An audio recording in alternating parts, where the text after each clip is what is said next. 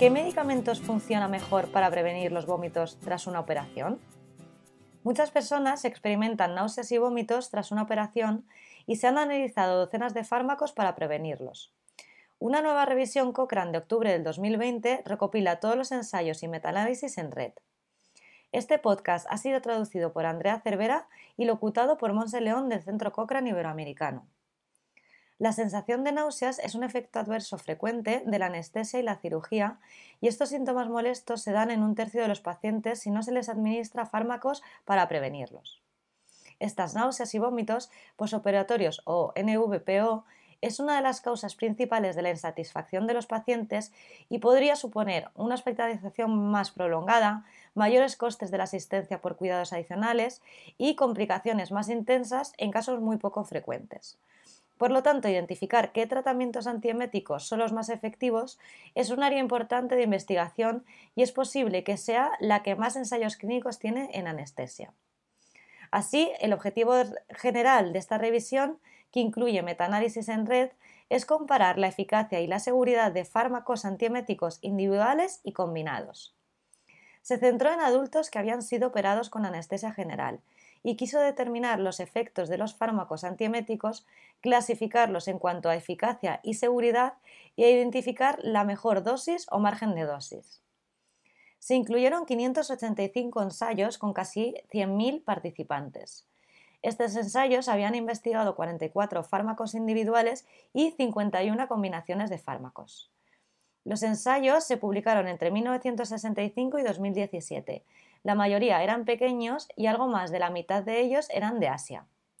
Por desgracia se observó que solo en cuatro de los estudios tenía un riesgo general de sesgo bajo, pero a pesar de la deficiencia metodológica, se dispone de suficiente evidencia para establecer conclusiones significativas.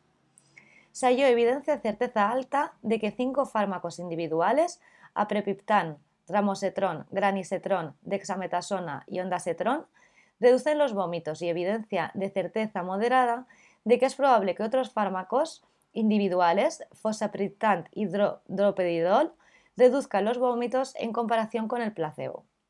Esto significa que cuatro de las seis clases de sustancias investigadas, es decir, antagonistas del receptor de la serotonina, antagonistas del receptor D2, antagonistas del receptor NK1 y corticosteroides, estaban representadas por al menos un fármaco con un importante beneficio en la prevención de los vómitos, lo cual significa que existen varias opciones de combinación de antieméticos cuando la prevención con único fármaco se considera insuficiente. Previsiblemente, también se halló que las combinaciones de fármacos por lo general fueron más efectivas en la prevención de los vómitos que los fármacos correspondientes de manera individual. Debido al informe deficiente, no se conocen los efectos de la mayoría de los fármacos sobre los episodios adversos, pero los datos disponibles sobre algunos de ellos permiten hacer una comparación entre sus efectos beneficiosos y perjudiciales. Por ejemplo, el ondasetrón puede causar dolor de cabeza y por cada mil pacientes que lo reciben, 111 presentaron cefalea en comparación con los 96 de mil que la presentaron sin haber recibido el fármaco. No obstante, se puede contrastar esto con el efecto sobre los vómitos.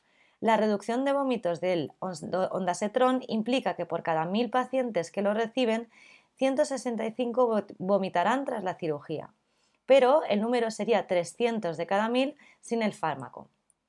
En resumen, el mensaje alentador es que si los fármacos disponibles en la actualidad se utilizan en pacientes de un modo y a una dosis adecuada, nadie debería volver a presentar náuseas considerables tras una cirugía.